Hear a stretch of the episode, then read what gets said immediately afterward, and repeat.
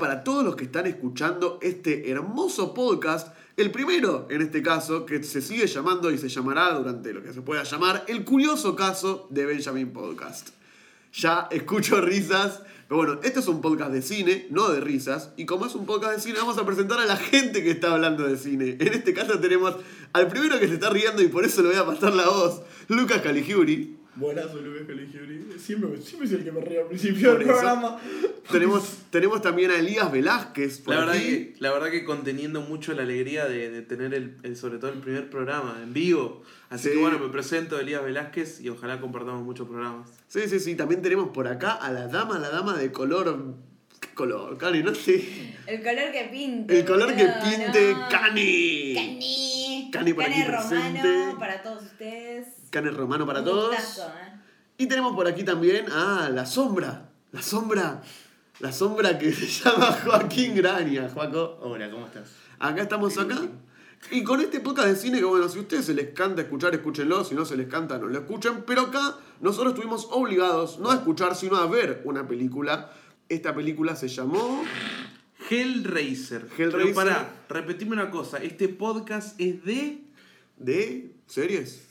No, como que de series. no es de serie, boludo. No, no es de series. Ah, de, de, de libros. No, de- tampoco. Ah. de, de eso que nos gusta tanto. Hacerse la. No, eh. Ah, bueno, eso también. Calmate, Nicolás, calmate, por favor. Una, No. vez, una vez que se calla, le devolvés la palabra a vos también. Claro.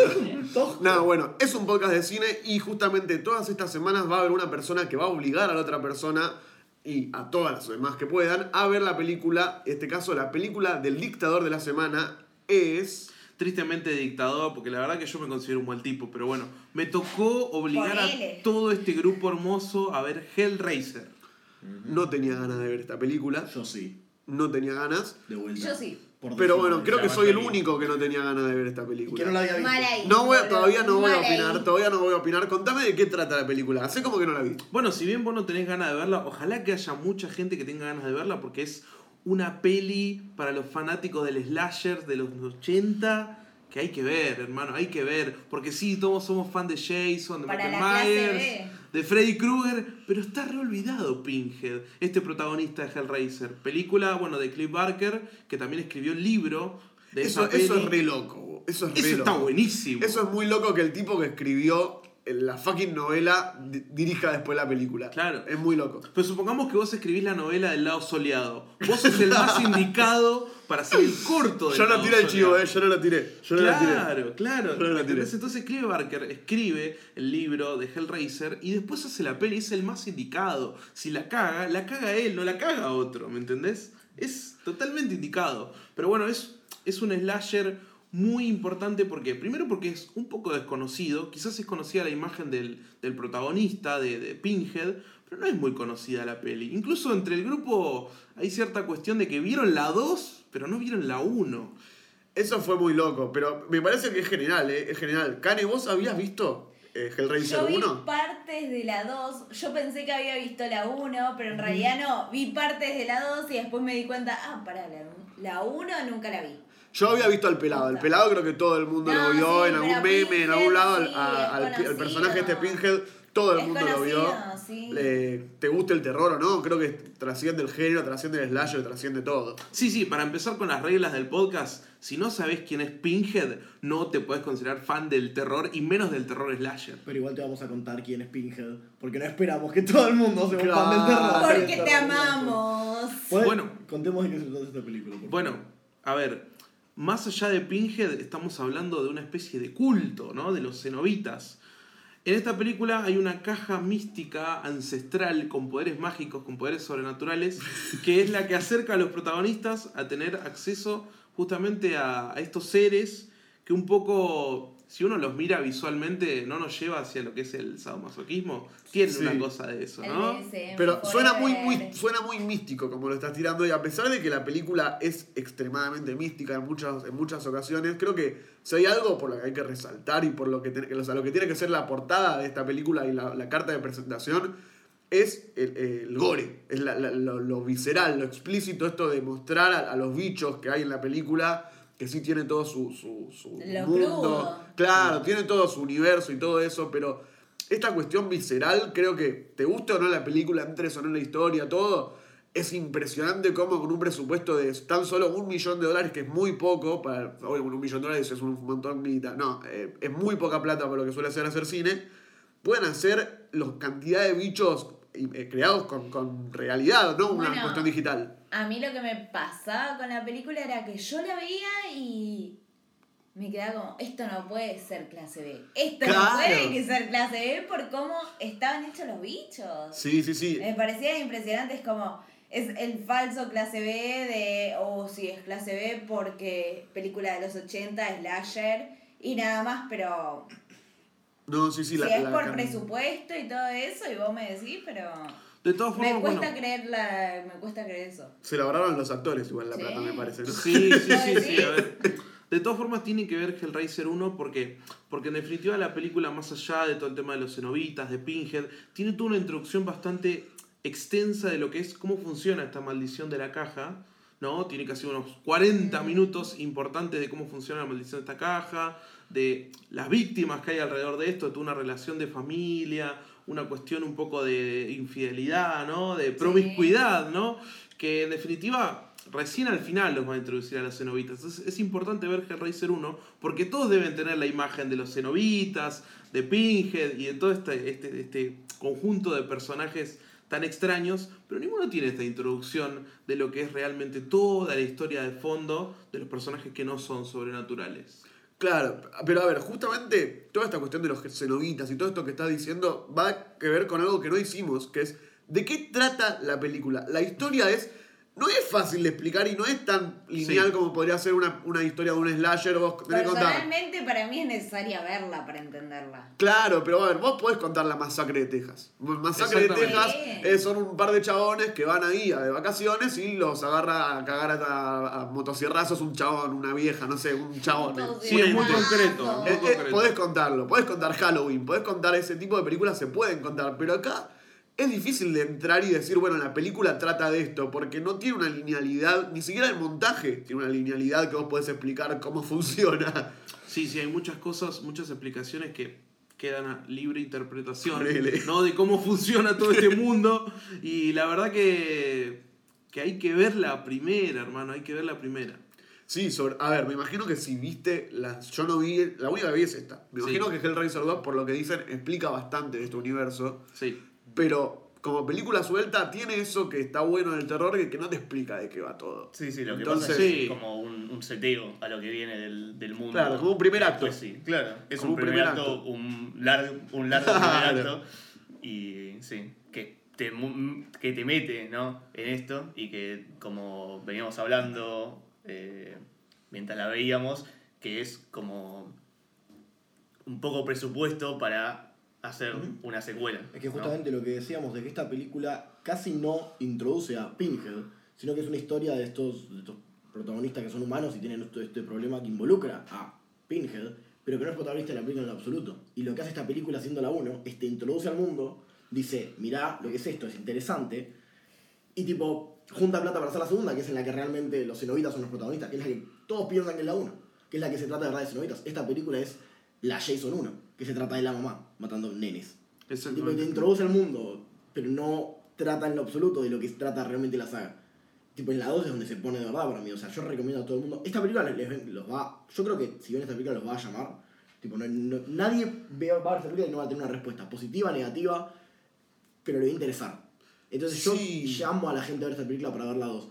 Vos tuviste una No, experiencia. pero, porque, eh, pero no, a mí lo que me, lo que me jodió, y esto me- tuve una mini conversación recién con Elías sobre esto, porque... Nosotros. No, pero lo que me jodió específicamente fue. En, en el general, el slasher tiene una especie de asesino que no, no es tan dramático, es, una, es, una, es un ente al cual le tenés miedo. Eh, y obviamente acá se mantiene ese misterio, pero al tener, al villano tener un poco de, de, de lógica o de emoción o, o de tener escenas en las cuales hay una, una interacción con el protagonista, con los personajes y eso, como que le quitaba un poco de ese misticismo, ese cosa de es el malo, eh, de, de los slashers clásicos, de que del miedo al malo, del malo. Es una fuerza imparable. Claro, acá como que. No, obviamente no es que lo no es que se puede parar el villano, es súper turbio, lo ves, es feo. Pero podés. Pero claro, es como que es una persona. Y está bueno personificarlo, pero por otro lado, creo que a este género específicamente no sé si le sirve tanto. Es que sí, nadie pensó en darse vuelta y pegarla Jason. Nadie Claro. pensó en, ah, yo le puedo ganar a Freddy en mi sueño. O sea, sí, gente lo pensó durante, en esas películas. Pero, Lo planeó. o lo- sí, lo planeó y lo intentó. Pero en esta película sí, o sea, es un. Es bastante débil, digamos, el, el protagonista. El de esta película. Bueno, vos decís que nadie le pega a Jason. Creo que nadie le pega a Hellraiser. El, el problema de No, Hellraiser a es que pasa desapercibida. Claro. Totalmente, sí, yo Porque estaba pensando lo mismo. Hellraiser se van a sorprender cuando vean la 1. No es el antagonista de esta película. Claro. El antagonista No, no. de esta película nace de una historia humana, de problemas reales y. Y el patriarcado. El patriarcado. Como Ay, villano la principal. An- patriarcado. Antes de cerrar de hablar de esta película, ¿podemos hablar de qué onda el, el feminismo y el patriarcado? El Sí, verdadero en esta villano, ¿no? película? Esta película El, es el verdadero villano es el patriarcado en esta película. Igual es entendible por la época. Tristemente. No, no, no, espera, no es una película machista, es una película que trata un tema, o sea, en la película se trata de una relación abusiva entre un hombre y una mujer. Claro, justamente, Justamente el sí. antagonista es el. El antagonista es el machito opresor. Tipo, es realmente. Es del 87 esta película. Sí, sí, sí. Tipo, la mente de. de- Ya está avanzada. Es una avanzada, sí, porque es lo que iba a decir, pero Sí, sí, sí. trata eso. La película se trata de eso. Bueno, esto está, me parece, también tratado en una de las películas que vamos a hablar más adelante en este podcast, eh, al final de, de lo- de todo esto. Pero bueno, la vamos, la vamos tirando, la vamos tirando. Vamos a arrancar a poner puntajes, a ver de qué, qué pensás de esta película. Lía, tenés que poner un puntaje. ¿Cuánto le pones? Uy, qué difícil. No, yo no puedo ser objetivo porque realmente disfruto mucho Hellraiser. Siento que tristemente es un, es un slasher olvidado, que me parece que está mal olvidado porque en, en- en cuanto a ideología de lo que es el personaje de Pinhead y el culto alrededor de lo que es los cenobitas, son muy polentas. Yo creo que le pasan el trapo a Jason. Si hay un verso, le pasan el trapo. Entonces, objetivamente es un Me- 7. La crítica objetiva es una mierda, boludo. No. no. me digas 7, lo que vos sentís adentro, boludo. Tirame lo que vos sentís. Para los topos obje- objetivistas es un 7, pero para mí es un hermoso 8. Para mí Yo adoro Hellraiser. Esta película es una cápsula en el tiempo. Tipo, te muestra cómo se hacían las películas de terror. Tipo, en los 80 es una película que es, que como le dijiste, tiene un presupuesto bajo.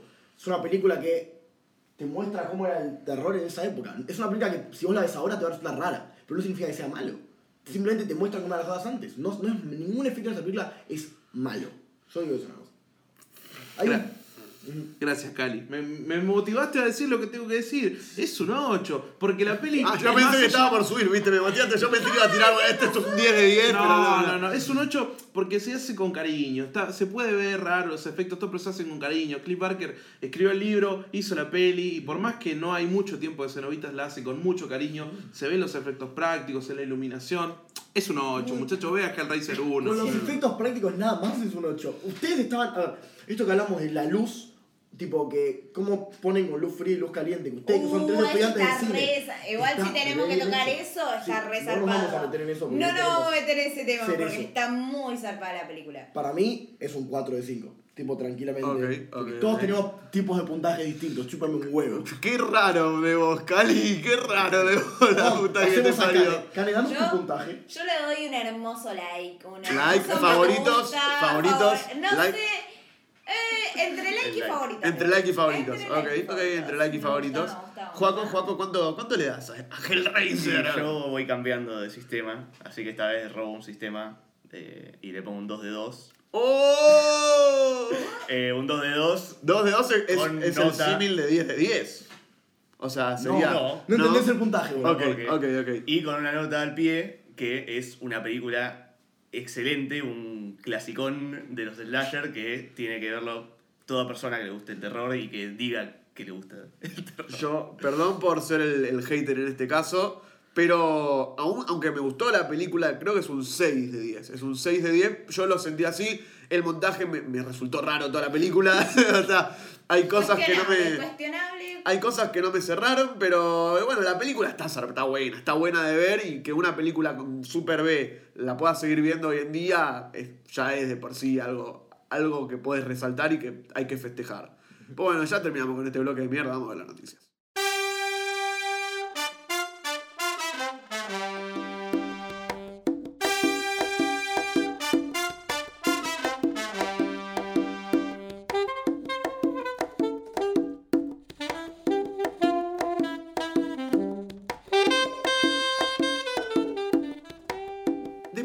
Hablado de esta película que el genial Elías nos obligó a ver y que si no la veíamos nos iba a azotar muy muy fuertemente y no nos iba a dejar dormir hasta que nos pusiéramos a verla? Después de todo eso, vamos a hablar de noticias. ¿Qué estuvo pasando en el mundo del cine, Cali? Ok, eh, vamos a hablar de la gran noticia de la semana, que es que Avengers va a tener un reestreno con, algunos dicen 40 minutos extra, algunos dicen nada extra. No, no, no. Otra pero todos decimos, es seis meses después de que salió, es cuando faltan 40 millones más o menos para que supere a Avatar como la película más taquillera de la historia. ¿Qué opinan? Es una estupidez. O sea, para mí es. sí, no, hay- no hay forma de ponerle otro título, boludo. Pero me Es dijeron que. cuando reblogueas tu imagen en Instagram. Claro. Me dijeron que íbamos a hablar del reestreno de Hellraiser. Claro.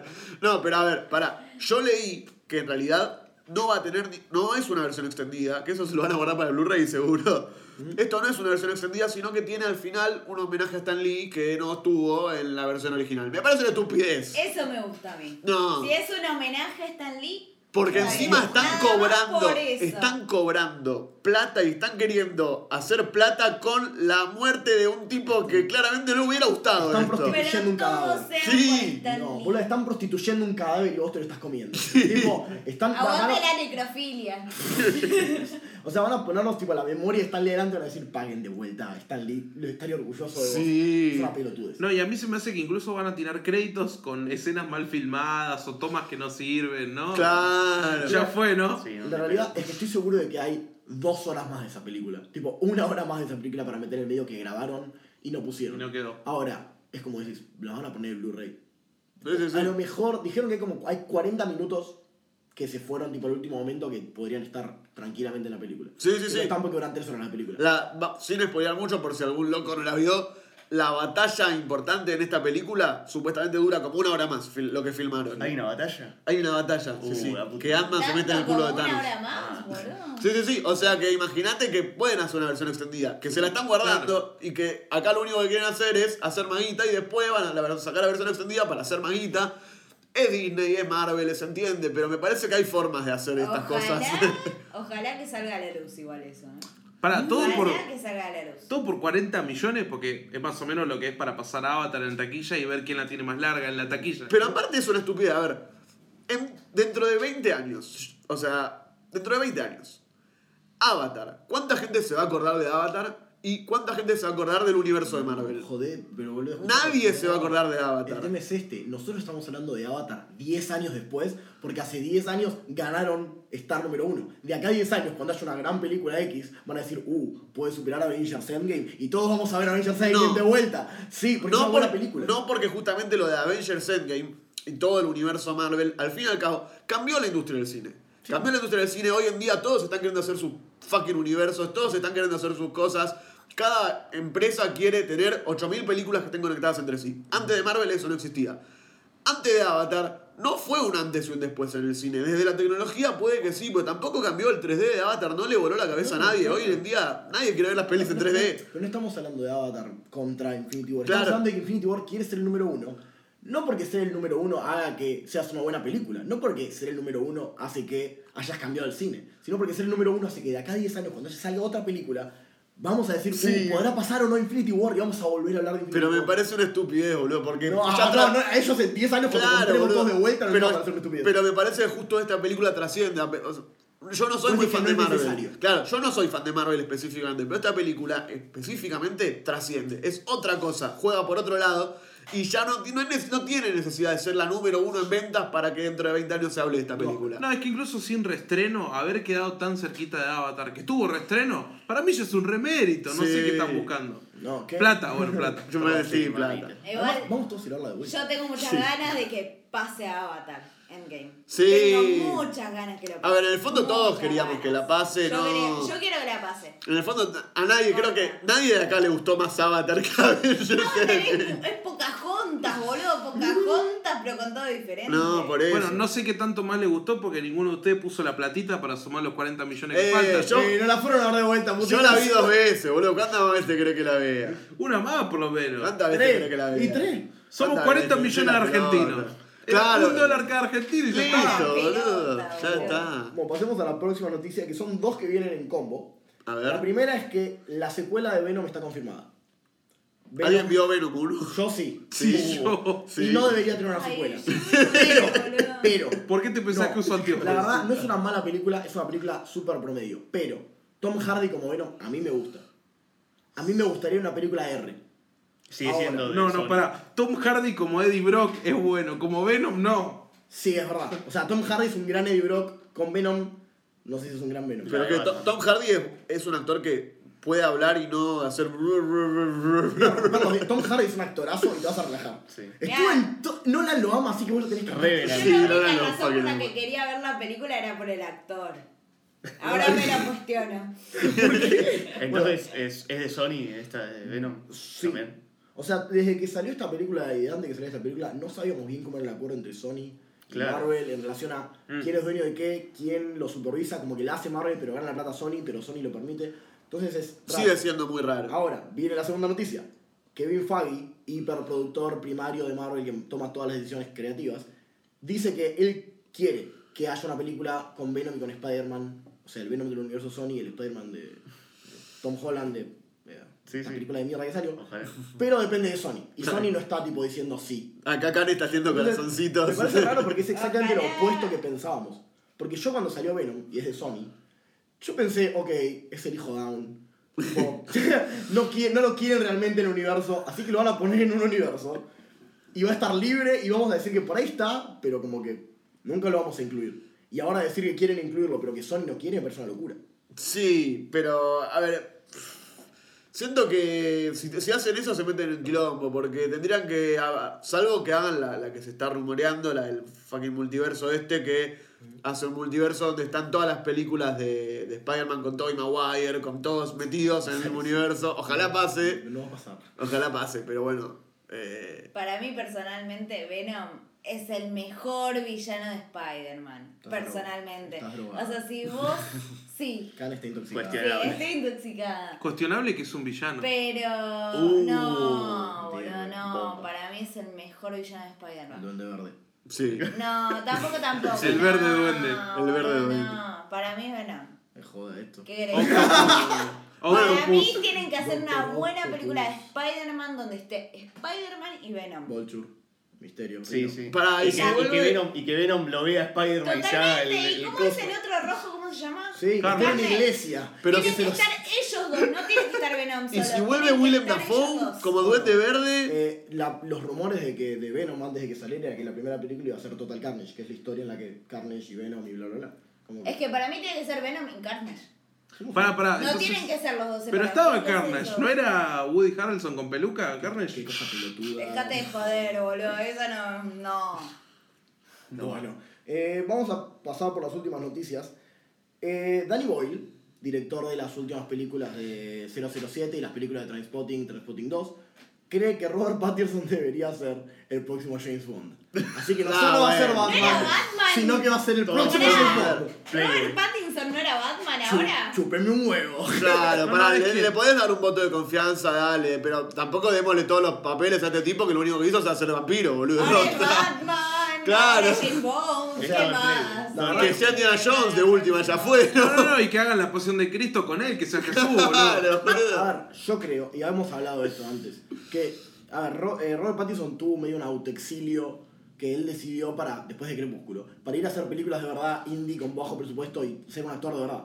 Y que la verdad que tanta gente tenga confianza en el chabón me genera esperanza. Porque Danny Boyle es un director de verdad. Danny Boyle hizo Transpotting. Tipo, ver las películas que hizo Robert Pattinson después que dieron con menos presupuesto, que realmente demuestran sus capacidades actorales y que confían en él para hacer una película tipo Batman 007. Bueno, creo que habla un montón más que, sobre todo a mí lo que más que Batman 007 todo esto, a mí lo que me llama la atención de, de este Pattinson es que está haciendo una película con eh, Robert Eggers, que es el director de The Witch. Onda, The Witch no es Batman, The Witch es una película muy, muy, muy B y muy así, muy Sí. Sí, independiente, papel. otro tipo de película, y que haya confiado en Willem Dafoe y Pattinson en un, en un rol, o sea, en un rol conjunto, me parece que habla de una cosa muy loca. No, y aparentemente eh, lo próximo de Nolan también es a la par con Pattinson. Sí, también, que bueno, a- aguante Nolan. Es que para los que no saben, y lo último que vieron fue Crepúsculo. Después de Crepúsculo, el chabón desapareció cinco años y hizo todas películas de bajo presupuesto, Sí. de actor, de tipo posta. Y ahora todos los directores que hagamos confían en el chabón para que venga a protagonizar su película. Está bien, yo confío, disculpen. Como Sí, que sí. Tengo que confiar. Pero es que el tema es que yo no lo vi en nada, boludo. Ah, bueno, pero porque eso es un inculto. O sea, yo vi un poquito andá, de. Crepúsculo, pero no lo vi en ninguna otra película como para que diga, che, sí, sí. O sea, lo- mi única confianza que puedo tener en el chabón es que Agua al parecer los directores que buena. lo Agua para elefante está buena. Harry es Potter. amor. Harry Potter 4, hermano. Nah, eché la Ah, pelota. Harry Cedric. Potter Eché la 4, pelota. Calle de Cedric Diggory. Nuestro Cedric Diggory. Pobre Cedric. Bueno, Maldito eh, Cedric. Y la segunda noticia, que es la última que vamos a decir ahora, es que Mark Ruffalo es un buchón. ¿Qué? Otra ¿Vieron, vez. eh, eh, No, volvemos a Avengers Endgame. Ok. Mark Ruffalo, Hulk. Resulta que para que no hubiese spoilers sobre Avengers, había una regla que los actores no podían tener sus celulares en el set. Porque eh, sabemos que Mark Ruffalo y, Y Tom- Holland, y Tom Holland son gente- específicamente. son gente que les escapa los spoilers. Mark Ruffalo subió una foto a Instagram que es una foto de sus de sus coprotagonistas usando el celular. Y tipo, esta gente no Ay, respetó la no. regla. ¿Y cómo sacó la Es foto? un buchón. ¿Y cómo sacó la foto? Por Claro. favor, creo que Mark Ruffalo debería poner todo el respeto que tiene en la calle. Eh, no deberíamos entrar más. No, pero para lo de Tom. Holland, igual hace poco vi también que en una de estas entrevistas que le están haciendo por Far From Home le preguntaron por lo de Tobey Maguire y el chabón como que medio como que La Dejá de- cagó. Boludo, deja de querer que el universo Yo- Spider-Man raro funcione. A ver, yo pago todo, toda mi vida por ver a Tobey Maguire con fucking Igual Tom Tom Holland. Holland es un aparato. Sí, Cuando, la- cuando lo escuchás hablar es como te das cuenta que siempre está re duro. sí, Pará, sí, pará, sí. pará, ¿Alguien quiere pensar en Andrew Garfield? No, No, quiero no, pensar en No, nada. no, no, no, no, gracias. no. Chicos, Es no. sensual. Es más, que aparezca y que lo No. maten a, la- a los 10 minutos de película, no me importa. No. Sí, en lo que a mí concierne, hubo dos tipo películas de Spider-Man, no la del medio no existió. Yo estoy hateando, me gustan las del medio. No Nah. vamos a hablar de esto ahora. Igual la del medio lo único bueno que tiene es la muerte de Gwen Stacy, nada No, más. no vamos a hablar de esto ahora. No, No podemos hablar de esto ahora. No, porque si hablamos de esto vamos a estar hablando media hora y como no queremos hablar media hora de esto, vamos a hablar media hora de películas que salieron y que la gente quizás va a ver y lo más probable es que no vaya a ver. Nico, ¿qué película va a salir esta semana? Oh, oh, oh, vamos a hablar, vamos a hablar primero de una película que posta, yo la vi, me encantó. Tiene sus cosas raras, pero se llama Hotel Mumbai, ¿sí? que trata la, la historia que, de un atentado que hubo en el 2008, un atentado conjunto a toda la ciudad de Mumbai, a distintos lugares que hubo en la ciudad y todo. Bueno, hubo un atentado específicamente en este lugar que era el Taj Mahal Hotel, que es un hotel cerca del Taj Mahal, bla, bla, bla, bla, bla. Lo raro de esto es que fueron 68 horas en las cuales la gente estuvo encerrada en ese hotel con los terroristas y que la gente que estaba trabajando, lo- los, mozos, los chefs, todo esto, armaron como un grupo rebelde onda Star Wars para esconderse de los terroristas. Y bueno, de Star Wars. sí. Soy enfermo. De- bueno, pero no, para, justamente esa cuestión de enfermo es la parte que no me termina de gustar de la peli porque es demasiado thriller. Es demas, o sea, es demasiado poco seria quizás para el tema que está tratando. que es una de esas. va, no, yo no vi esta película todavía. eh, quiero verla. Es una historia que es difícil de creer. Si yo te digo, voy a crear una película de terroristas en la que los mozos se unen para rebelarse contra los que están haciendo el atentado y. Vos me vas a decir, boludo, es una pelotudez lo que me estás diciendo. Es la cosa más irrealista del mundo. Pero pasó. No, claro. Es una realidad que supera la ficción. Siento que me estás tirando una sinopsis de algo que requiere mucho tacto y que me tires una comparación con Star Wars. No tiene Me tacto. preocupa. No tiene tacto. O sea, la película, si fuera. Si sucediera en el espacio, sería genial. Porque, por- pero porque no, no importaría tanto. Porque justamente eh, podría jugar con esto de tensión, todo. Pero no es divertido jugar con si se va a morir un personaje que existió en la realidad o no. Y que después se muera. No es algo divertido de ver. La lista de Schindler es un drama, no es un thriller. No puedes hacer la de la lista de Schindler un thriller porque arrancás a tocar lugares sensibles que no tendrías que estar tocando. Si la película fuera en el espacio con otras cosas que no fuera una historia real, sería excelente porque maneja la atención de una forma genial, es súper cinematográfica, tiene momentos re duros, salís tromado. Pero después, cuando en el medio de la película te pones a pensar de, para, esto pasó, no está bueno. Están dramatizando la muerte de una persona real. Claro. La familia va a ver eso y va a decir, chabón. Los yankees igual lo hacen mucho esto, lo Sí, hacen obvio. mucho. Pero no es yankee la peli. No, no es yankee, no, es australiana la película. Pero tiene la influencia de la industria yankee metida ahí. El que actúa acá, aparte de que está Armie Hammer, que es Ah, el ok. tipo de, de Call Me By Your Name. Un posible Batman. Claro. El que, el que acá Batman. actúa muy bien y la rompe es Dev Patel, el, el indio del el Sí, hindú de Sando Millionaire. Hijo de puta. Bueno, No, está bien, le dije indio, Bien, le bien. dije indio. Y ahora, mira, le voy a dar tan poca bola a esta película francesa que no me importa. Todo el para tiempo que me el demostrar. Hotel Mumbai, no, Claro, voy a hablar no de la lo voy a película tomar en esta No, no, con lo que película. acaba de decir se nota el poco tacto, boludo, para hablar de esta No, peli. por eso. El, el emperador de París, que es una historia de aventuras medio histórica que habla del imperio de Napoleón. Bueno, no sé, no la vi, no creo que me interese mucho. ¿Qué- ¿Cuánto veneno acabas de revolear? No, pero. no, pero ¿sabes por qué? Porque la película que sí, que, que- que yo sé que alguien de acá la vio, no voy a decir quién, voy a decir el nombre de la película, y esta persona la va a introducir: El Diablo Blanco. El Diablo Blanco estrena en cines, es una película argentina, ¿sí? Y filmada, que salió en el Bafis, y filmada acá, todo. Y Elías creo que la vio, ¿no? El blanco diablo. Sí, sí.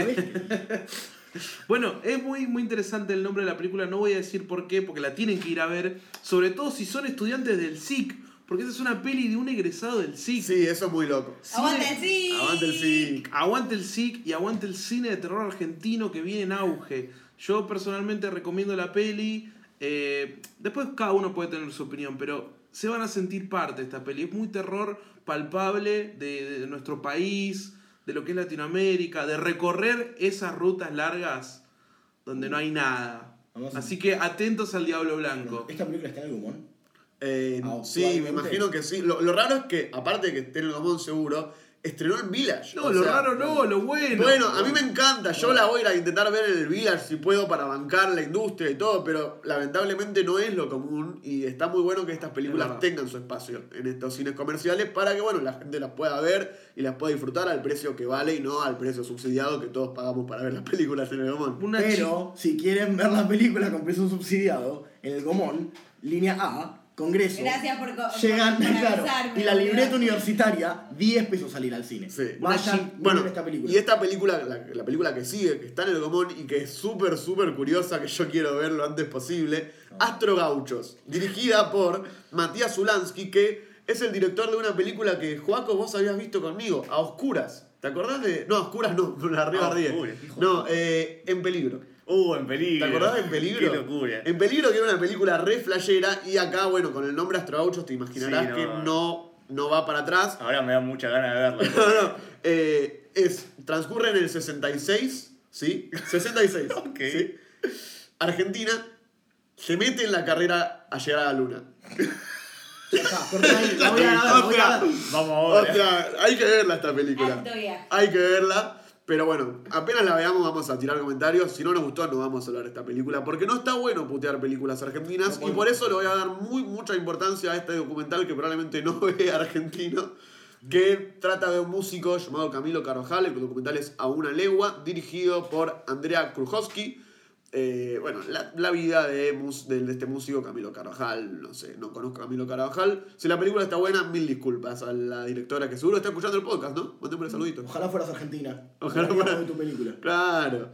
Y tenemos acá Nada culmina en la víspera, la última película documental que estrenó este día, que bueno, trata de un documental autobiográfico. Ah, para esta sinopsis sí la ley. La concha esta sinopsis sí la ley. Es una locura porque trata de. La chabona quiere descubrir su familia.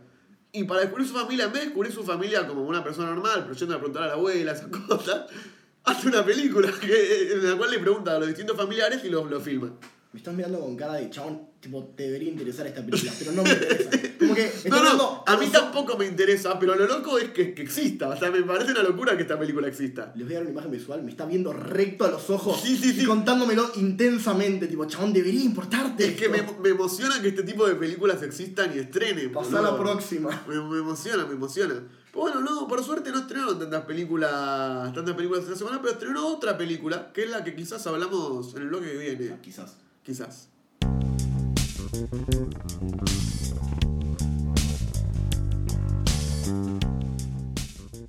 Y bueno, justamente me imagino que toda la gente que está escuchando este podcast sabe de la película que vamos a hablar en este momento, que es Hellraiser 2. no, vamos a hablar de Hellraiser 2. Vamos a hablar de la cuarta entrega de una de las trilogías más conocidas, fuera de que sea de animación o no, creo que es una de las trilogías más conocidas del cine, punto.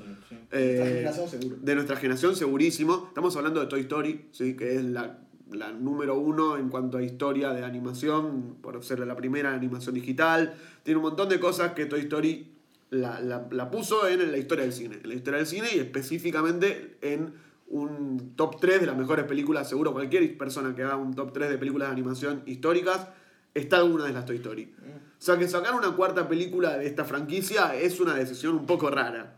Porque la tercera había terminado muy bien, ¿no? Digo, me parece que... Sí, ¿y pero hace podemos arrancar por ahí. ¿Y hace cuánto salió la, la tercera? Claro, Son tam- huevos. Sí, sí, años, sí. siete años. Por lo menos, por lo menos. Seis, siete años. ¿No es del En 2010? 2010, 2010. en 2010. Sí, Hace nueve, nueve años. años. nueve años. O sea, es raro. Y era Ah. el final, era un final que era no solo aceptable, bueno, todo, todo, Sí. todo Era un, contento. era un final inmaculado. Para mí no hay chance de hacer, un- no había chance de un mejor final. No. Eh, perdón si spoileo un poco la opinión que creo que tenemos todos. No es mejor final que Toy Story 3, Toy Story 4. Podemos arrancar por ahí y después arrancar a ver qué cosas tiene bien, qué cosas tiene mal. Pero lo primero que habría que hablar es esto de, ¿es necesaria esta película en relación a el gran final que tiene Toy Story 3? Necesaria no es ninguna película. Personalmente, para mí esta película no fue nada necesaria. No, yo Estuvo siento algo parecido. Lo mismo puedes decir de la 2. Sí, no, no, porque Toy Story 1 no termina con un final que vos decís. Sí. Termina con un final normal de película, pero Toy Story 3 es como un final de un ciclo. Eh, por eso es un muy buen final y por eso creo que es uno de los mejores finales, punto. O sea, es un excelente final. Para una, fra para una saga, para una franquicia, para pensarlos de esa forma, es un excelente final que esta película queda un poco rara. Y es más, arranca rara porque no sabe por dónde arrancar tampoco. Eh, No, en realidad incluso el final de esta película abre la posibilidad a cosas nuevas. Sí, que bueno, tampoco vamos a entrar mucho a, a comentar y todo. a mí el final me pareció una cagada comparada Sí. al Va- de vamos, Toy vamos a Story 3, introducir ¿qué un querés que poco de qué trata esta cuarta entrega de Toy Story. eh, que es, bueno, finalmente para la gente que vio Toy Story 3 salió hace nueve años. Si no la viste, matate. ¿Qué querés que te diga? Pará, Sí, sí. pará. Eh, Toy- el final de Toy. Story 3. eh, Con besito en la cola. Con besito en la colita. El final de Toy Story 3, eh, Woody, Buzz Lightyear, todos estos muñecos van a la casa de Bonnie, que es una de las conocidas de Andy. Andy le cede los juguetes siendo un adulto ya y le dice, bueno, jugá. Y termina el ciclo, la qué lindo. Cierra Acá- el ciclo de Andy. Claro. Acá la película arranca y bueno, están los juguetes en la, en la casa de, de Bonnie. ¿sí? Están los juguetes ahí, jugando todo. Y surge un nuevo juguete que lo, lo termina inventando eh, Woody con Andy, no, con, con, con Bonnie. Ya tengo el problema que tiene Woody en la película. La protagonista inventa un juguete que trae, viene a la vida. Claro. Es su nuevo juguete favorito. Y Woody, que en esa película nos muestran que es como. el- era el favorito de Andy, pero no es el favorito de Bonnie. Lo podemos decir a lo criollo, cuando vos ibas a jardín y pegabas una hoja con un ojito y armabas un juguete, así. Sí. Y bueno, Bonnie trae a la vida un nuevo ser. eh, que después podemos hablar de qué también qué, ta- qué, qué le hace al universo de Toy Story. Sí. Pero tipo, bueno, crea un nuevo juguete y Andy. eh, Woody, que ya no es el juguete favorito de Bonnie, convierte su misión en la vida a, a proteger este juguete nuevo que es el favorito de la nena. Claro, que aparte el juguete nuevo tiene algo parecido, eh, no es lo mismo, pero algo parecido a lo que tenía vos en, en Toy Story 1, que es que no es no se cree juguete. Él se cree porque está hecho con un tenedor y con cosas así random de una tacho de basura. Piensa que es basura. Él piensa que es basura. Y se quiere Eh, Eso me- y, y él, y él no cree que es un juguete y bueno, es un guiño para más o menos la gente que vio las primeras, es un guiño que está ahí. Tampoco es un super guiño así, ah, ja, ja, ja, ja, pero está ahí y, y termina siendo algo importante para esta cuestión que filosófica casi de la película. No, pará, porque esto te lo voy a decir en serio y creo que es una de las cosas más destacables de la película. Es impresionantemente más profunda que las anteriores. Creo que se toca hablar de temas eh, como los problemas que tiene Woody en relación a, a- a su objetivo de vida, o cosas así que en las primeras no están en absoluto. O sea, es muy loco. Para mí, en lo que se enfoca esta película no es en la historia de Toy Story, sino es en el personaje de Woody. O sea, si vos seguís todas las películas en base al personaje de Woody y ves esta última, todo cuadra y todo tiene sentido. Pero ahora, si lo seguís en base de la historia de Toy Story, Y de Andy. te traiciona. Exacto. Si la ves en base a la historia de Toy Story y de Andy, yo me sentí traicionada con el final. Pero si lo ves en plan, el personaje de Woody, todo cuadra. Sí, igual Toy Story 3 tampoco es de Andy. Mm, sí. Sí, El final es de no. Andy. Justamente Toda la de- historia en el medio no es de No, pero justamente es para cerrar el ciclo de Andy. Esta historia es de los juguetes. Pero O sea, yo, yo vi el final de Toy Story 3 con Andy Sí, volando el con los el final por juguetes eso. y yo me puse a llorar pensando en mis juguetes. ¿Cómo puedes decir que Toy Story 3 es el final de la saga? Cuando Toy Story 3 el final es Andy dejando, tipo, dejando ir los juguetes. Por es eso. el final de la historia de Andy, Pero no de Toy- Toy Story. Pero Toy Story es la historia de estos juguetes. Y al final de esta película, que no lo vamos a revelar, es el final del arco de los juguetes de Woody. Personalmente, Sí, para sí. mí, Toy Story es la historia de Andy. No. No, no, Sí. no, no, en Woody. absoluto. Woody es el, protagonista de la 1. No, no, no, pero personalmente para mí, para mí. O ¿Qué sea, hace por eso te digo que para mí termina en Toy Story 3. En Toy Story mí. 2, ¿qué hace Andy? ¿Cuál no, es no, no, rol pero es de una Andy historia de es la No, por eso, es la historia de Ni Woody, siquiera la historia de Buzz Lightyear. La, historia, la, a ver, la película 1 es Woody interactuando con el juguete nuevo que es vos. La segunda es Woody lidiando con si quiere ser un juguete de un nene o querer ser apreciado como arte y bla, bla, bla. La 3 habla de eso, Woody siendo tipo dejado de lado. La 4 es así. Sí, no, pero Buzz Lightyear es... Me parece que es mucho más importante que, bueno, esto lo podemos hablar más adelante, pero el personaje de Buzz Lightyear acá está en un lugar tan abajo en relación a los otros personajes. Yo me puse a pensar para atrás y digo, en la 1 es, está bien, es un coprotagonista de Woody, pero es cómo reacciona Woody a vos el tema. Y en la 2 le dan una side quest, tipo lidera a la gente, pero Woody es el protagonista. Elías, me estás mirando ganas. Sí, no, siento que más allá de ponerle nombre al protagonista o a quién es el centro de las historias, yo creo que en realidad el hecho de Toy Story, una historia de juguetes, es usar a los juguetes como una metáfora de explicar un poco el tema de la madurez, del crecimiento, de encontrar el lugar en el mundo. Y sobre todo esta peli habla literalmente a través de Woody, a través de Forky y los diferentes personajes del existencialismo, de entender quiénes somos en este mundo, a través de los juguetes. Sí. Más allá de Andy, de Bonnie, el personaje, el, el niño dueño de los juguetes puede cambiar y para los juguetes va a seguir siendo el mismo drama de quiénes somos y para qué estamos. Creo que esa es la importancia de la película. Bueno, sí, y en relación a eso creo que podemos arrancar a hablar también de el personaje que vuelve, eh, que estuvo escondido en Toy Story 3, no se sabía muy bien, acá se explica, no vamos a spoilear qué pasó, pero acá se explica qué pasó con el personaje de Bob Beep. Que sí, lo la- borraron en una línea En y Toy Story volvieron a 3 meter en un- desaparece, no se sabe qué pasó. Sí. Y acá hay un momento que explican qué pasó y vuelve de una forma muy distinta. Bob Beep, recordemos, es eh, la pastorcita. La pastorcita que estaba ahí con sus ovejitas y era como la damisela en apuros, más o menos.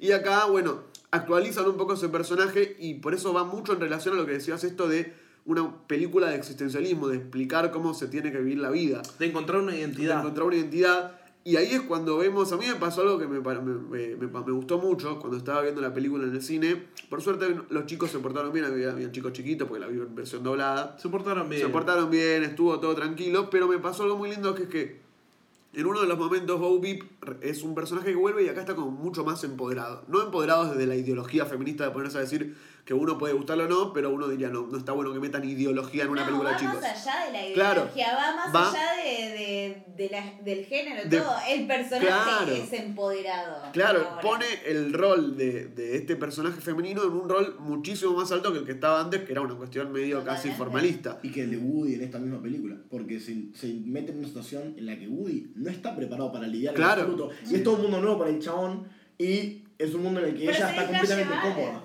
Sí, Sí, sí, ella lo ella. Exacto. Claro, bueno, pero lo, lo que me pasó muy lindo fue que estaba viendo la película y uno de, de los chicos que estaba en un momento, Bowie la estaba llevando a Woody de la mano en una situación re de adrenalina, todo, la estaba llevando de un lado para el otro, y uno de los chicos dice, qué violenta, qué, qué- no, qué violenta, no, qué, qué valiente Ay, es esta muñeca. Oh. Qué valiente es esta muñeca. Y a mí me pareció que eso explica por qué es importante actualizar estos personajes y por qué eh, es importante que estos personajes tengan este rol. Porque gracias a eso ese chico, dentro de 10 años, va a tener una, una forma de pensar distinta. Porque, a ver, al fin y al cabo, las películas forman un poco la, la ideología de los Bueno, chicos y cómo La crecen. importancia del cine y del teatro es que es una catarsis para nosotros. Sí, sí, sí. Justamente si a mí bien no me gustó la idea de la película, para mí es una película que está totalmente de más en el mundo de Toy Story.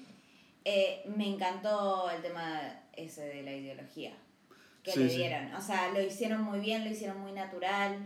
Para, todo lo que quisieron explicar se entendió a la perfección. O sea, me pareció una película muy bien hecha y muy linda. Y la, la verdad que la disfruté. Más allá de que yo personalmente siento que no encaja con el universo de Toy Story. La disfruté y me pareció una película espectacular.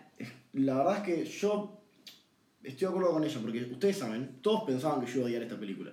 Seamos, seamos sinceros, todos pensaban que yo iba a odiar esta película. Sí. Porque yo vengo diciendo, ¿para qué mierda hay una Toy Story 4 cuando existió Toy Story 3? Sí, sí, sí. Habiéndola visto, defiendo que exista porque esto para mí es el término de la historia de Woody. Es que, a ver, el Pero- final de la 3 es inmaculado. Para mí, eh, Sí. Toy Story termina en la 3. Pero Woody no tiene nada que ver con ese final. No, pero con el final de Woody sí vamos a intentar Vamos a manejarnos. hablar lo mismo, tipo. vamos a, a tener mucho cuidado, pero voy a intentar hablar un poquito de ese final y por qué a mí no me gustó.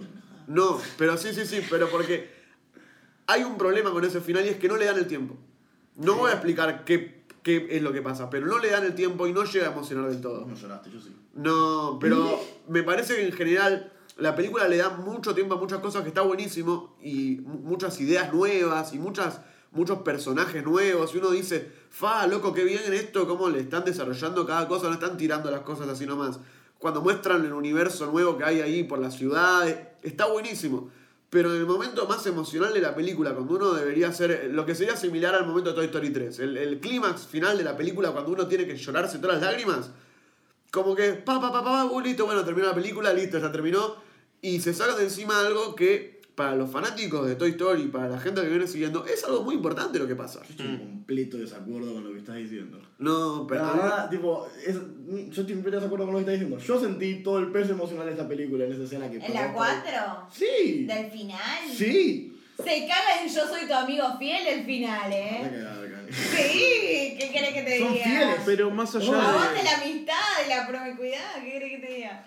Pero más allá de la temática, lo que entiendo que dice Nico es un poco más con el, en cuanto al ritmo, ¿no? Que uno si compara el final de la 3 con el final de la 4, el final de la 3 se toma todo su tiempo y los tenemos en pantalla cara a cara a los personajes durante un rato largo. En cambio, en este final es como a las, a las piñas. Claro, no, el la Había que decisión- terminar la peli. La decisión del final, a pesar de que le, le puede doler o no a cualquier persona que la vea, está bien y está toda la película. O sea, hay pistas de ese final en toda Sí, la película. sí, no sí. es una cosa que sale de la galera. Sí. En absoluto. A pesar de que le puede sorprender a un fanático que vea eso, no es una cosa que sale de la galera. Pero en el fondo, creo que a pesar de que la decisión pudiera estar bien, se llegó muy mal. Y eso a mí me, me afectó mucho porque cuando el final de una película es clave, boludo. No podés terminar una película con. Terminó así, ¿no? ¿Qué pasó? Pero bueno, sí, eh, entiendo que es cuestiones de viaje. Ponele, a Karen le había parecido larga la película, a mí no me pareció larga en absoluto. Yo entré en viaje toda Igual, la película. Me pareció larga porque tenía muchas cosas. No, hablemos de eso. Eh, Esta pasa- película- Pasaban un montón de cosas en la película y no, no porque sea lenta ni porque sea mala, sino pasaron Tiene una tres- bocha de cosas. Esto en tiene tres película. películas adentro. Totalmente. empieza con Woody, tipo, siendo medio un juguete olvidado, después Woody con este juguete nuevo, después que esto se logra, tipo, hay un nuevo problema que aparece, después de eso hay un nuevo problema que aparece. Esta película va de un lado a otro con nuevos objetivos, no es lineal, pero no en el buen sentido cuando la narración no es lineal, sino que es confusa. Nos No. lleva de un lado al otro, generando objetivos nuevos todo el tiempo, no nos permite involucrarnos con un es- con los, el problema es este y vamos a resolverlo y no nos permite involucrarnos emocionalmente con ese objetivo que tienen en cada momento. Claro. Sí, tiene unos primeros 20 minutos infumables. No. no digas No, eso. Pero porque-. Por- A ver, a mí esquemáticamente es verdad que uno puede decir que al no tener un objetivo tan, tan, tan claro la película que va por- pasando por distintos conflictos, como que puede llegar a generar esa confusión. Pero a mí me pasó lo contrario, como que algo que pasa, por ejemplo, que es un recurso que se usaba antes en las películas tipo de aventuras, o lo mismo en Star Wars cuando se caen, ponerle en el... O sea, esto de llega un problema y en vez de solucionarse el problema, su- sucede otro problema arriba de ese problema. Entonces ahora tienen dos problemas. Yo- a mí lo- la escena que se me ocurre es la escena de Star Wars cuando se cae Luke y, y toda esta gente en el coso de basura y agarran a Luke y después se arrancan a matarlo. Como que Pero ¿qué pasa? Esto no lo tratan así, porque se resuelven los problemas viejos. Tipo, literal termina algo, sí. No, no, no, porque acá lo usan bastante bien eso. Tipo, hay, hay un problema y en el plan a resolver ese problema hay un problema no esperado. Pero Claro, eso- pero y dentro de ese problema afuera. sucedió. A mí me encantó eso y es una sí. cosa que a mí, a mí me ayudó muchísimo en el viaje de esta película. Como Sí, esto de sí. todo el tiempo, cuando pensás que se va a calmar todo, sucede algo que es peor Sí, sí, y sucede la- algo que es peor. Hay un momento de la película que cualquier persona que la vio se puede acordar que hay un gato, listo, no voy a decir mucho más. es, es una locura. A mí yo tenía el corazón que me explotaba. Pero, no, boludo, por- pero porque era un montón de cosas que estaban pasando con un montón de personajes, cada, cada situación era súper adrenalínica. Es verdad. Igual, personalmente yo pienso que la película sí tiene momentos muy fuertes que no sé si son aptos para Sí. personas menores. Sí, eso es raro. Nosotros Eso nos, sí. no, nosotros nos criamos viendo Coraje el perro cobarde y los nenes pueden hacer mierda. Por favor, déjense. Nuestras Están infancias, hechos de fueron, cuerina. nuestras infancias fueron mucho más turbias que esta película. Que los nenes se asusten un poquito. Además, No. Toy Story 1, Sid era turbio ese Pero nene. son millennials ahora, Y boludo. todos los juguetes, no por eso, nada. no, que se curtan estos pendejos. Vos sos también. Que los centennials se curtan, porque los, los juguetes de Sid, más chico que yo, no, boludo. lo- los juguetes de Sid los daban mucho más miedo que cualquiera de estos. La araña de La bebé. araña que tenía cara de bebé daba más miedo que esto. Le faltaba un ojo. Los- ¿Podemos hablar de que esta película está demasiado bien animada? Sí, no, eso sí. En eso, en eso, No. a pesar de que el anterior estoy totalmente en lo desacuerdo. yo No. me saco el sombrero es cómo está animada esta No película. es un cumplido. No es un cumplido.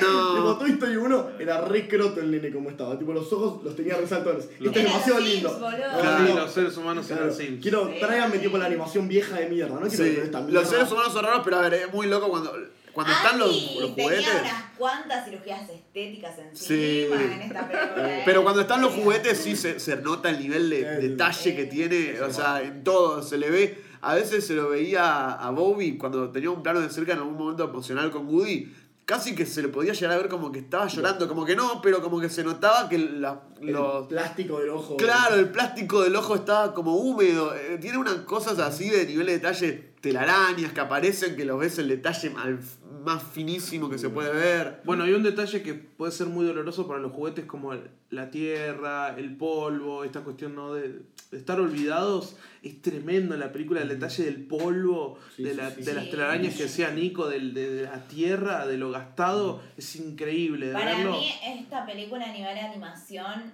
no se compara con las otras tres. No, no, No, O sea, no, no hay si falta en bien otra liga. para mí no con en animación es impecable. bueno, pero no solo eso, película, es Tiene imagino- de todo. Tipo, las imágenes de la película, como decía Elías, las, no las metáforas, pero como visualmente te muestran. Sí. Este juguete está viejo con el polvo y las telarañas y todo eso. Y no, Sí, es obviamente, un juguete viejo Claro. tener telarañas y polvo encima. Pero, tipo, te muestran con gestos muy chicos temas de la película y, de- tipo, cosas que te quieren poner en la cabeza. Lo hace demasiado Sí, bien. no solo eso, a ver, capaz porque ahora estoy estudiando cine y antes no, pero me parece que la película es extremadamente cinematográfica. Tiene No, momentos de, iluminación, de cosas así que no estaban ni locos en las películas anteriores. Efecto vértigo. Tienen, efe- claro, un efecto vértigo, tiene un montón de... El Sí. fílmico, Hablemos el maldito fílmico. era demasiado complicado hacer eso en la 1 y en la 2. No, Sí. obvio. Tipo la animación Obviamente. y todo eso. O sea, Sí, yo sí, estoy sí. haciendo un chiste que, como que la nostalgia que tengo de la animación de la Toy Story 1 y 2, pero no podían hacerlo bien. Hacen esta película. No, igual el Andy es raro en esta peli. Cuando aparece Andy es raro. En es esta demasiado peli bonito, está ¿verdad? operado, más operado que mi Pero Telegram. no es boludo. Ojos saltones y pómulos que se le escapaban de la cara de la 1, todo asqueroso. Sí. Tenía esta cara de hantavirus, boludo. Vayan a ver joder. 1. sí. Es raro, es raro. Pero, Pero... que esta película también es graciosa. Tipo, yo me reí Sí. yo- mucho. mucho, yo me Tipo, en, en uno o dos chistes yo me reí, tipo, visiblemente, me cagué de buenos. carcajadas. Sí, sí, sí, sí. Tipo, zarpado. Ay, Forky es uno de los mejores personajes de esta película que pasa el trapo a, a los olvidados Rex, a los olvidados cara de Sí, papa que están metidos ahí al pedo. Igual, si hablamos de personajes, yo estoy muy decepcionada de lo que le hicieron a Buzz Lightyear. Sí. Lightyear. es lo que decía antes, chicos. El Buzz Lo siempre estuvo... tontaron, no, pero No, sí, no era tan tonto. Lo hicieron tonto. Lo. Retrocedió. estúpido, lo Retrocedió. hicieron hueco Pero vos en lo pensás, película, en la dejate 3 joder. también lo hacen recontra ridículo. ¿Te acuerdas de la 3? O lo No, resetea. pero. Lo- lo resetean, porque lo hacen en resetean, español. Lo hacen en español. Lo hacen en español, todo lo que quieras, pero vos no es así. Y esa es la razón por la que es estúpido. Claro, porque es lo resetearon en la 3. No, dejate de joder, a mí no me gusta No. esa razón. O sea, más yo- allá de lo que, lo que estamos hablando de Buzz Lightyear, lo que dice Nico de los personajes secundarios, hay muy buenos personajes nuevos introducidos, sobre todo Forky. Es muy entrañable. Forky es el persona, el juguete que crea la nena. Claro. Que es un tenedor con ojitos bonitos. Es muy entrañable, muy, muy entrañable. A mí me decepcionó un poco eh, los personajes que ahora no me, no me acuerdo el nombre, los, los que son medio peluditos, que son los Jordan Bonnie. Peele, la voz en inglés la hace Jordan Peele. Que yo estaba como re manija, porque justamente la voz en inglés la hace Jordan Peele, y me esperaba como una cuestión humorística re zarpada, y no me terminó causando tanta gracia como, ellos- como Para nosotros. mí Ellos tienen- estaban bien de relleno. Aceptables. Para mí tienen el bien. mejor chiste de la película, pero no los usan casi. Como que casi no, no Sí. están en la película, como no son el foco principal. También esta película se recaga en los personajes que conocemos y amamos. Porque Señor Cara de Sí. Papa, Rex, Ah, Totalmente. El, el perro. Sí, sí, todos sí. están tipo relegados a personajes Bueno, cuaternarios. como Sí. esta, esta campesina, ¿cómo se llamaba? Eh, Bowie. Vivo, Vivo. medio, vivo, no sé cómo mierda se llama, Bow, bow. Bow. esta piba, la rubia, medio como que es una Jessie. La rubia. Es Jessie 2. Bueno, Jesse es lo que digo. Todos los Es personajes- Jessie Sí, 2. Jessie está Pero revelada. bueno, ¿me te entendés? digo, todos los personajes que no fueron Woody en esta saga fueron un elemento para que Woody reaccione.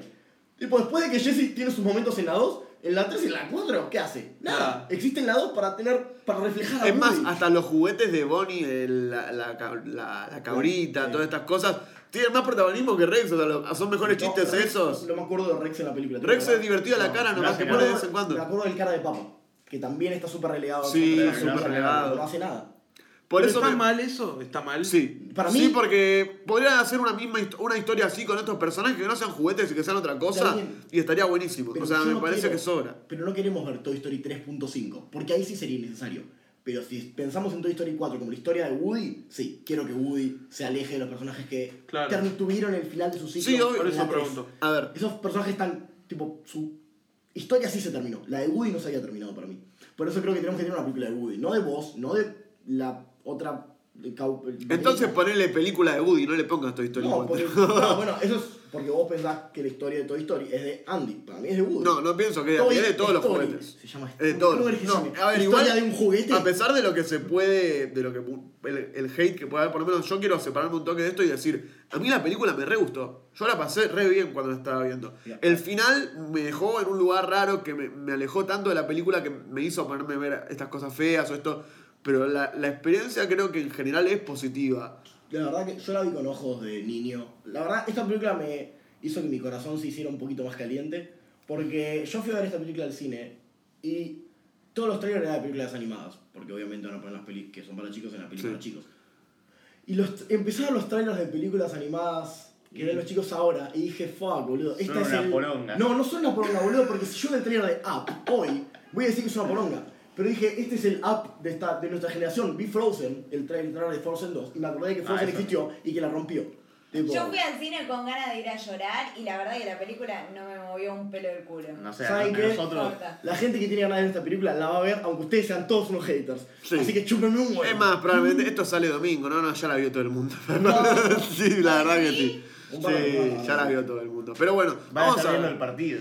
Claro, van a estar viendo el partido y como tal partido de fútbol, los partidos de fútbol necesitan puntaje. ¿Cuánto, cuánto le vas a poner, Elías? Una patada de Armani de dos patadas. Claro. Che, pará, ¿puedo decir paso? Oh, Está bien. ¿cuánta No, Para en realidad- está bien, yo te lo permito. En realidad, le recomiendo mucho esta peli a los fanáticos de Toy Story, a los que no y van con otra visión. Es un 6, es interesante y ya está. Hablemos de que Elías, vos no habías visto Toy Story de chico. Había visto Toy Story 1 y 2, no había visto la 3. Me vi las 3 al hilo, me gustaron mucho y esta no la sentí Mm, no. importante ni trascendente. Es un 6. Por eso la opinión de Elías claramente no es relevante, No, porque eso- toda la gente ama Toy Story. No, eso Toda la gente ama. Por esto. ¿Por qué Eso- desvalorizás a la gente así, No. boludo? Toda la gente ama Toy Story, toda la gente votó a Macri. Claro. Uy, nos vamos Es que vemos opinión. que nos vamos a ir a la mierda. Es una opinión sin nostalgia en un mundo de nostalgia. Tipo, no sirve. Claro, no, no, no. Yo le voy a dar un 3 de 5. La verdad que no me parece que haya sido 3, casi 4 de 5. Pero la verdad que me gustó mucho. Me llenó el corazón, me hizo sentir un niño de vuelta. Así que la banco. Che, tu 3 de 5 se parece a mi 6 de 10. No, nada que ver. Nada que ver. Si no, se parece un poquito. Se parece. A, no. mí ni en pedo me, me hizo regresión a la niñez, ni en pedo esta película, pero bueno. Eh, no like igual. ¿Le Le das like? like? porque sí, me, es una peli que me gustó, pero no tiene nada que ver con Toy Story, por eso no le doy más que un like. Ok, bueno, opiniones son opiniones. ¿Y vos, Juaco? Y yo le estaría poniendo un 2 de 2 para el, para el fanático de Toy Story. Y bueno, calculo que sí, objetivamente capaz no es la mejor, pero ahí está. Sí, sí, objetivamente, pero como dije, la crítica objetiva me la paso por el culo. Y vamos a ponerle, en mi caso, yo le pongo un 7 de 10. Creo que está al nivel de Toy Story 2, ponele. Más o menos, un poquito más, un poquito menos, al nivel por ahí. Pero bueno, esto fue el curioso caso de Benjamin Button. No, Benjamin Podcast por ahora. Todo. Y espero que les haya gustado y que la semana que viene, todos los domingos, vamos a seguir estrenando. Así que van a tener que seguir escuchándonos o dejarnos hablando solos. Elijan lo que su moralidad les permita. Mi nombre es Nico Barak. Elías Velázquez, contento de este primer programa. Lucas Jarigiuri, síganos en Instagram, Benjamin Podcast, vamos a poner noticias, avisar la película que vamos a hablar, de todas esas cosas. Esa data tirá la voz, porque yo me lo voy a olvidar todos los Ya programas. sé, tranquilo. Cane Romano. Juaco. Juaco y bueno, esto fue.